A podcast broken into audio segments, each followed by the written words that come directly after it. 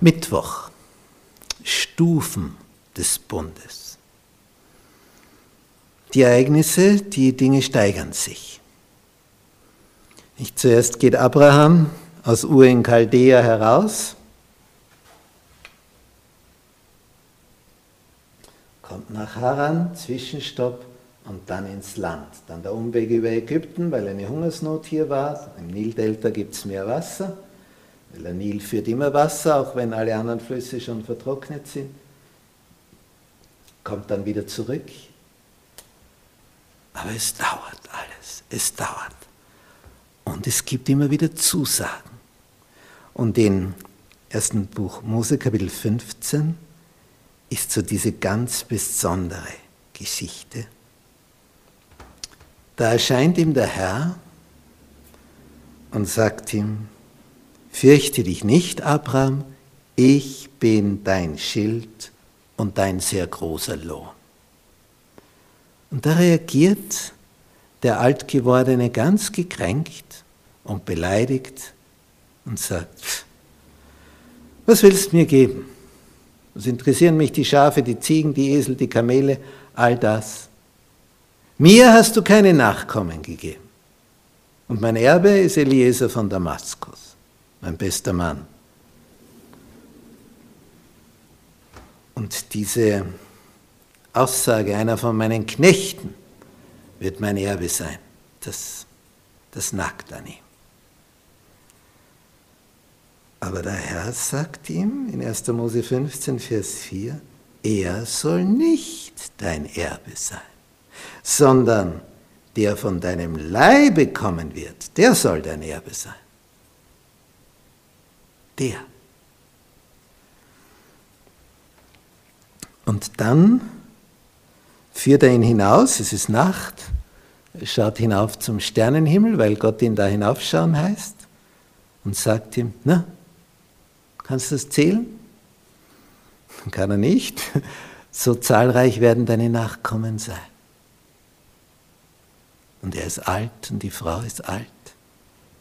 Und es heißt in Vers 6, Abraham glaubte dem Herrn.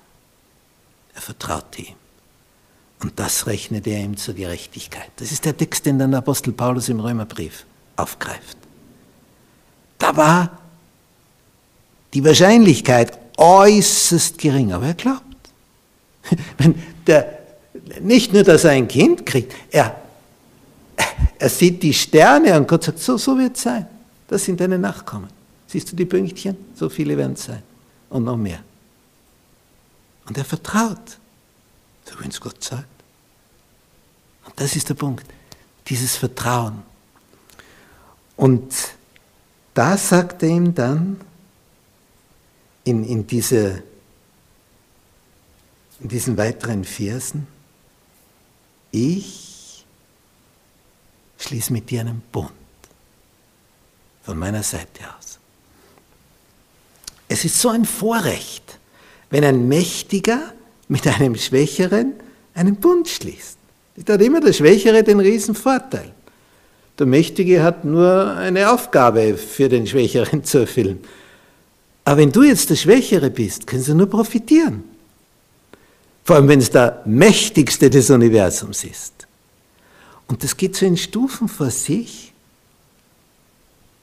Erste Stufe, zweite Stufe, dritte Stufe. Du kommst mit jeder Stufe höher, machst wieder Erfahrungen und wieder Erfahrungen und Gott erneuert seine Bundesverheißung, sein Bundesversprechen.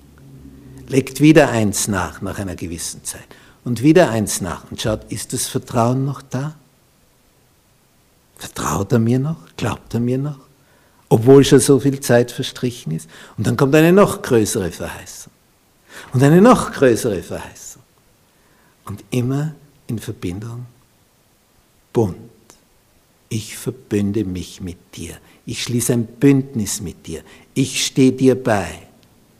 In deiner Not, in deinen Sorgen, in deinen Problemen ich garantiere dir, ich bin da für dich. Ich bin der allmächtige Gott. Wandle vor mir und es passt. Das heißt, halt dich an die Empfehlungen, an die Richtlinien, dann gelingt's. Wenn du natürlich abweichst, kann es nicht gelingen, weil der Weg des Segens ist vorgezeichnet.